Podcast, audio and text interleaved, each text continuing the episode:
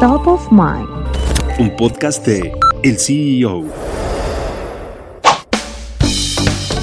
Bill Gates tiene una costumbre que realiza sin falta a fin de año. Esta tradición es la de hacer una evaluación de su vida personal y profesional. Durante el tiempo de introspección, Bill Gates suele comparar cómo ha cambiado su evaluación con el paso de los años. En una publicación de su blog personal, compartió tres preguntas que habría deseado plantearse a los 20 años.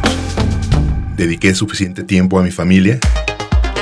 El dinero puede comprarte muchas cosas, pero no puede comprar un minuto extra al día.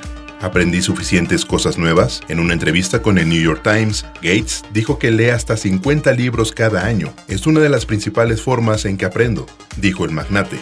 Hice nuevas amistades y estuve al tanto de las antiguas. Warren Buffett, CEO de Berkshire Hathaway, es uno de los mejores amigos de Bill Gates desde hace años. En un foro de Reddit de 2017, Gates respondió a la pregunta, ¿cuál es tu idea del éxito? Y citando a su amigo, Warren Buffett siempre ha dicho que la mejor medida es si las personas cercanas a ti son felices y te quieren, dijo el magnate.